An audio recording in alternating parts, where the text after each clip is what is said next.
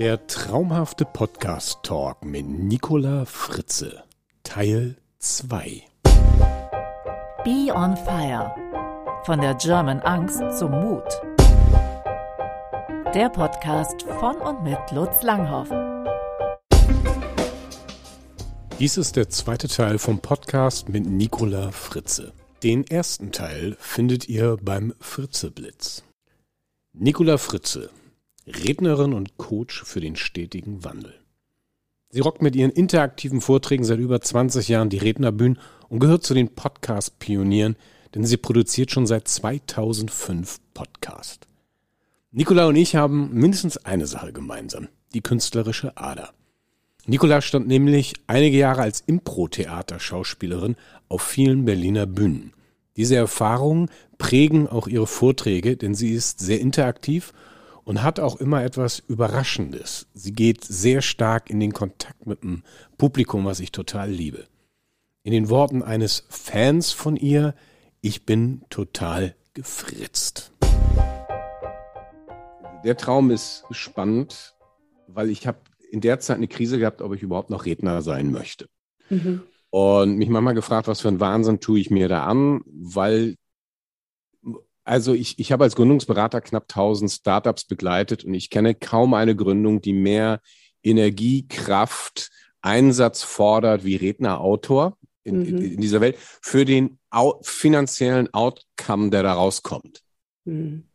Das ist, es ist Wahnsinn eigentlich. Und da war so ein Punkt, wo ich merkte, ich, ich bin ganz schön leer und mache ich diesen Job weiter? Ist das meine Berufung? Ist das mein Weg? Gehe ich diesen Weg weiter? So, mhm. das war generell mhm. die Frage. So, und dann hatte ich nachts einen Traum.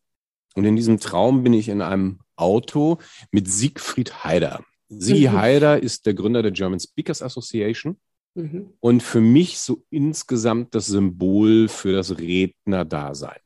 Also wenn, wenn, wenn jemand das Rednerdasein für mich symbolisiert, wäre Sigi Haider. Ja. Einfach vom, vom Symbol.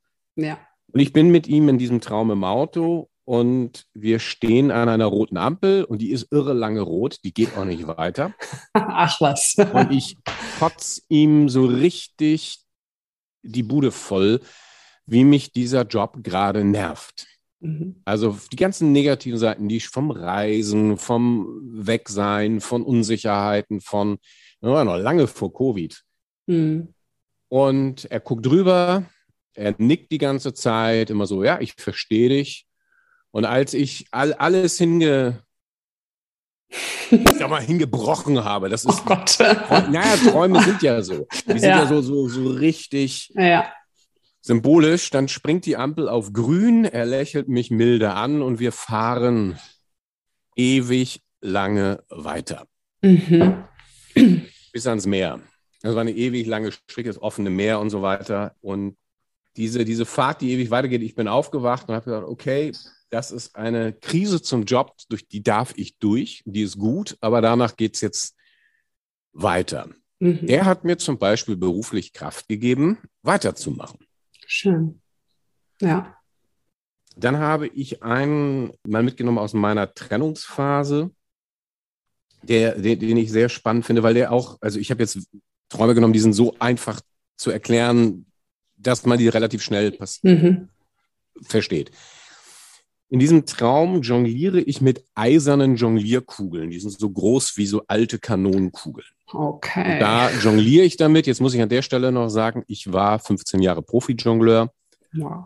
Artist, Varieté-Künstler und Jonglieren ist mein Schwerpunkt. Und ich kann auch mit Bowlingbällen und Kettensägen jonglieren. Oh also, Gott, das wusste ich gar nicht. Oh, nicht, im, nicht, im, Traum, sondern ich habe das auf der Bühne wirklich gemacht. Mit Kettensägen, oh, gruselig. Und ja.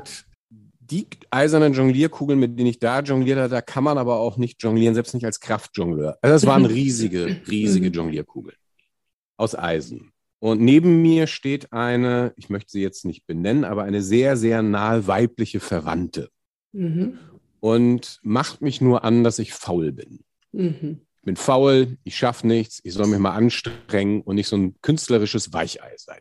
Mhm. Das ist ein sehr, sehr skurriles Bild, weil ich ja mit eisernen Jonglierkugeln jongliere und wirklich Oberarm habe, worauf Arnold Schwarzenegger neidisch gewesen wäre.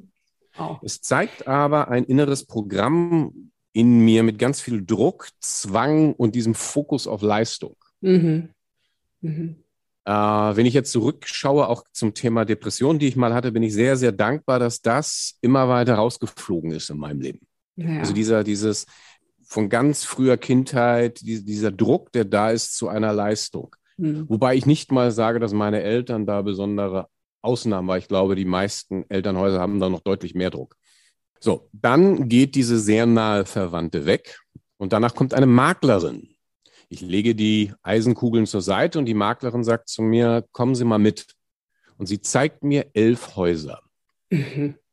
Wunderschöne Häuser. Ein Bauhaus, ein Jugendstilhaus, ein paar mhm. Ökohäuser, ein ganz klassisch spießiges Haus, äh, so Häuser, die man sich in Bayern vorstellt, so, so als amerikanischer Tourist. Mhm. Ähm, alte Häuser, neue Häuser, querbeet, elf Stück. Okay. Führt mich da durch. Ein sehr langer Traum. Ja. Und danach fragt sie mich so, Herr Langhoff, in welchem dieser Häuser möchten Sie jetzt leben? Wow, okay. Das war der Traum. Mhm. Und es, der Traum war ungefähr ein Jahr nach der Trennung. Und er zeigt für mich sehr, sehr deutlich auf, das Alte ist Vergangenheit. Mhm. Da kommen ganz viele Sachen rein. Das ist nicht, also die Ehe ist da eher der untergeordnete Punkt, aber es ist zeitlich genau das, was, was das ausgelöst hat. Und es ist so ein Traum, der sagt so, wo will ich denn jetzt leben? Wie soll mhm. mein Lebenshaus aussehen? Mhm. Wie geht es an der Stelle weiter? Weil das habe ich gar nicht kapiert vor zwei Jahren, als ich diesen Traum habe hatte. Mhm. Ähm, ich bin eigentlich völlig frei, mir mein Leben ganz neu zu gestalten. Meine Kinder sind mhm. groß, sind 18, mhm. die sind 20. In gewisser Weise darf ich mir mein Lebenshaus neu aussuchen. Wow, ja. Und das habe ich auch gemacht. Wow. Ja, also das ist äh, eine neue Art von Freiheit, die man, glaube ich, auch erstmal für sich verstehen vielleicht sogar verdauen muss, damit umzugehen, oder? Also das stelle ich mir auch gar nicht so einfach vor, so ich, ich mal mir jetzt mein Leben. Das hört sich so nett an, ja. Aber ich mal, aber das ist da ja ist ein Riesenprozess da. Ja, also besonders eben. an der Stelle, wenn ich, wenn ich da zurückschaue, äh, drei Jahre vorher Depression, du hast die Kids, äh, Schulzeit, äh, beruflich, du baust was auf. Das war eigentlich Dauerstress über mindestens 15 Jahre. Hm. Wow. 15 Jahre mindestens 60, 70 Stunden jede Woche gearbeitet. Mhm. Und auf einmal ist da, äh, macht es Puff und ganz viel ist davon weg. Mhm. Und dann ist die, wirklich die Frage, hey, wie soll mein Lebens, was ist mein Lebensentwurf? Was, was möchte ich da? Mhm. Also nutzt du die Träume jetzt auch, um dein Leben wieder aufzubauen und zu fragen, was das tiefste Innerste von Lutz denn eigentlich für ein Leben machen möchte. Arbeitest du auch da jetzt Hand in Hand mit deinen Träumen zusammen, um dein Leben neu auszurichten? Ich nehme die einfach, dass ich mir sage, wenn ich was geträumt habe, besonders wenn es ein wiederkehrender Traum ist, also etwas, mhm. was mehr als einmal wiederkehrt, ist mhm. für mich eine direkte Handlungsaufforderung, schau da mal genau hin.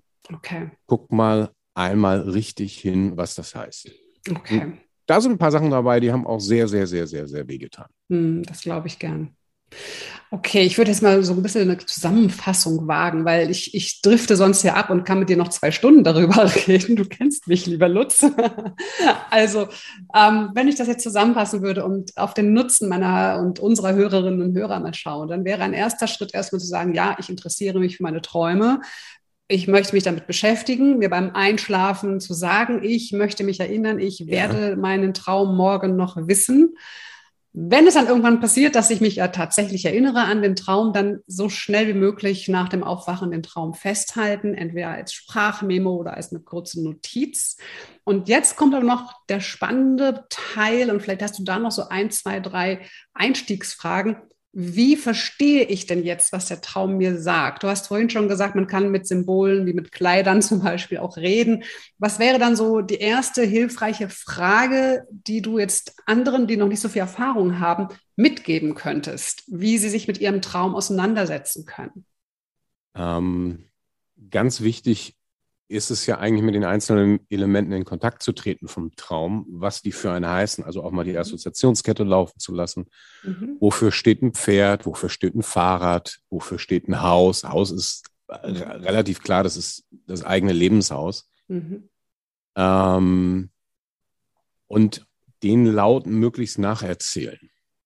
Okay. Idealerweise auch einer guten Freundin, einem guten Freund erzählen. Mhm. Okay.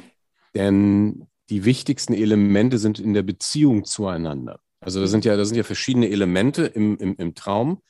Nehme ich jetzt deins mit dem Reiten. Mhm. Wir haben das Reiten, also wir haben dich, wir haben das Reiten, wofür das Pferd auch immer steht. Ich würde aus dem Bauch aus sagen Richtung Freiheit. Und mhm. wir haben die zu vielen Klamotten, die schweren Klamotten. Mhm. So, und jetzt ist, äh, wo, wofür stehen die? Mhm. Der Teich ist eine große Frage und dass sich das alles vollsaugt und dich runterzieht. Das ist ja, da ist ja, da schreit ja die Seele richtig nach etwas. So. Und während, während ich den erzähle, komme ich dem meistens deutlich näher. Mhm. Manchmal helfen auch Assoziationsketten.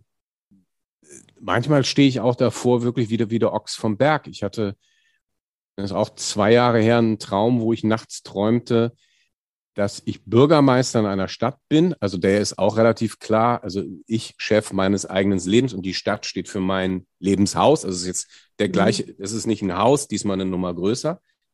Man hat ja auch eine Menge Anteile. Also wenn man, wenn man anfängt zu, zu merken, was alles in einem ist, dann hat das schon wirklich eine Dimension von einer Kleinstadt.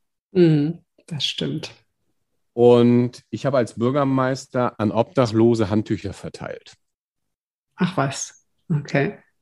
Und danach kriegte ich einen Anruf von einer Kollegin, die heißt Daniela Landgraf, und die hat äh, mir erzählt, boah, da ist so ein toller neuer Bürgermeister, der verteilt Handtücher an Bedürftige. Und die ganze Stadt. Und die ganze Stadt verändert sich. Im Traum habe ich das gehabt. Also, also ich dachte jetzt kurz, das, okay. Nein, nein, nein, also Daniela hatte ich im Traum, Traum Alles Traum. Okay. Alles Traum. Alles Traum. Okay, alles klar. Und ich habe das mit den Handtüchern einfach nicht geschnallt. Was soll das? Ja, das würde ich mich jetzt auch fragen. Was haben die Handtücher für, zu bedeuten? Und wofür steht Daniela Landgraf? Und irgendwann mhm. merkte ich ja, Danielas großes Thema ist Selbstwert. Mhm. Und die Handtücher, die man an Bedürftige verteilt, Bedürftige sind eigentlich die schmerzhaften, traumatischen Punkte im eigenen Leben und ich gehe mit denen in Kontakt. Mhm. Die Handtücher sind das Ende eines Reinigungsprozesses. Oh, wow. Ja, ich bin aber nicht auf die, auf die Auslegung bin ich nicht gekommen. Das war äh, der liebe Dr. Wenzelmann, der in der Assoziationskette auf einmal ganz breit grinste, weil so eine Assozi also Handtücher hat er auch noch nicht gehabt. ähm, und das war auch so ein Punkt, wo ich merkte, so jetzt geht, äh, jetzt wird eine gewisse Schwere aus meinem Leben rausgehen. Mhm, okay. Aber den habe ich nur verstanden, weil mir war der sehr, sehr wichtig. Der war wiederkehrend, der Traum. Also das war eine ganze Traumserie ganz ehrlich, wer braucht Netflix, wenn man sich sein, seiner Träume erinnert? Das war, ist, ist ernst gemeint, der Satz. Ja, sehr schön. Das heißt, für, für uns gilt dann, also sich zu erinnern, dann aufzuschreiben, ja ähm, sich dann mal die Frage zu stellen, die einzelnen Dinge, die in dem Traum vorkamen, was bedeutet für mich Handtuch, was bedeutet Pferd, keine Ahnung, ne? sich mal zu fragen, ja. hallo, liebes Kleid, was willst du mir sagen, sprich mit mir. Das hört sich ein bisschen verrückt an, aber an der Traumwelt geht das natürlich. Und würdest du jetzt auch sagen, ja, und wenn du überhaupt keinen Plan hast und aber auch kein, mit keinem reden kannst, soll man dann so ein Traumsymbole, Handbuch mal zur, zur Rate ziehen? Oder würdest du sagen, eher, eher Finger von weg, weil man dann vielleicht auf ganz falsche Fährten kommt? Das kann man machen. Das kann man mhm. machen. Aber wie gesagt, bei allgemeinen Symbolen funktioniert das, aber Pferd könnte auch noch funktionieren. Aber mhm. wenn es so viele Sachen sind so unheimlich individuell und ich erarbeite die mir.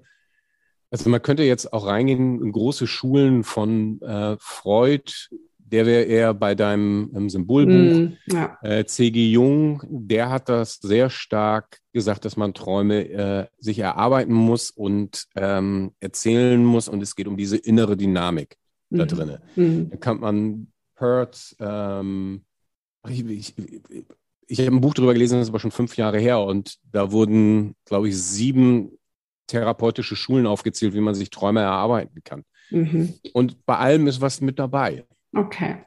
Äh, heißt ja nicht, dass man das alles machen muss, aber ich glaube, das einfach mal einem guten Freund zu erzählen, was dran ist, weil wir, wir kommen ja alle in unserem Leben an so Punkte, wo wir merken, nur jetzt Wissen aneignen und da noch ein paar Kenntnisse und Fähigkeiten, sondern wir haben, wir haben eine Seele und die meldet sich. Mhm. Und sogar sehr, sehr klar, sehr, sehr deutlich. Und es gilt auch noch, ähm, es gibt ja so, so eine, einer meiner Lieblingssprüche dabei ist, wovor ich fliehe, will zu mir. Mhm. Also wenn ich im Traum vor etwas weglaufe, mhm. dann will das zu mir. Mhm. Wenn das äh, sehr diffus ist und indifferent, dann habe ich dazu ganz wenig Kontakt. Und je mhm. klarer und deutlicher es wird, desto näher ist das mir, mir dran und desto weniger abgespalten. Ja, Wow, also gut, ich, ich möchte dich gerne dazu ermutigen. du bist ja auch der Mutexperte für mich und ähm, deshalb möchte ich dich ermutigen, tatsächlich auch noch mehr Menschen von deiner Art und Weise auf Träume zuzugehen und mit ihnen zu arbeiten, zu berichten und äh, sie dabei auch vielleicht zu begleiten in deinen Coachings. Also ich finde das unglaublich spannend, mit dir darüber zu sprechen. Und ich könnte mir vorstellen, dass viele Hörerinnen und Hörer jetzt auch sagen, wow, was ein Typ, dieser Lutz Langhoff. Wir schreiben natürlich deine Website in die Show Notes, man kann dich da kontaktieren. Aber vielleicht hast du jetzt noch eine letzte Botschaft, wenn du dir vorstellen würdest, dass über Nacht alle Plakate auf der gesamten Welt, alle Werbeflächen, alles ist über Nacht plötzlich blanko. Es ist, steht nichts mehr drauf. Und mhm. du kannst mit einem einzigen Gedanken irgendetwas auf diese Plakate zaubern. Das kann ein Wort sein, ein Satz, ein Symbol, ein Gegenstand, irgendetwas. Sodass, wenn die Menschen am nächsten Morgen aufstehen und zu ihrer Arbeit gehen oder zur Schule oder in den Kindergarten oder zur Uni oder zum Einkaufen und sie fahren an so einer Werbefläche vorbei oder sie radeln oder sie gehen zu Fuß daran vorbei, sie stehen an der Ampel und schauen, ach, was ist das? Was steht auf dieser Werbefläche von Lutz? So eine Frage habe ich echt noch nie gehört. du weißt doch, der erste Gedanke ist der richtige, der richtige. Ja, ich weiß, der klingt, der klingt schon zu therapeutisch. Ich würde sagen, geh in Beziehung zu dir. Fang an, dich, fang an, dich kennenzulernen, dich zu lieben. Ja, das. Ich weiß aber nicht, wie ich den in einem Satz erzählen kann. Liebe wäre es eigentlich. Aber das als Verb. Lieben. Ja. Und bei sich selbst anfangen. Mhm. Wow, das ist doch eine Botschaft, die die Welt gut gebrauchen kann, finde ich. Ich sage ganz herzlichen Dank, lieber Lutz. Es war mir eine große Freude, mit dir über dieses Thema zu sprechen. Und ähm, ich bin gespannt auf weitere schöne, traumhafte Momente mit dir in diesem Leben. Hoffentlich bald, auch wieder, bald auch wieder live, hoffentlich. hoffentlich. hoffentlich, genau. Alles Gute. Ciao. Ciao. Das war der Podcast Be on Fire von der German Angst zum Mut. Wir freuen uns auf eine Bewertung und Ihre Kommentare. Ihnen ein ansteckendes Feuer im Leben.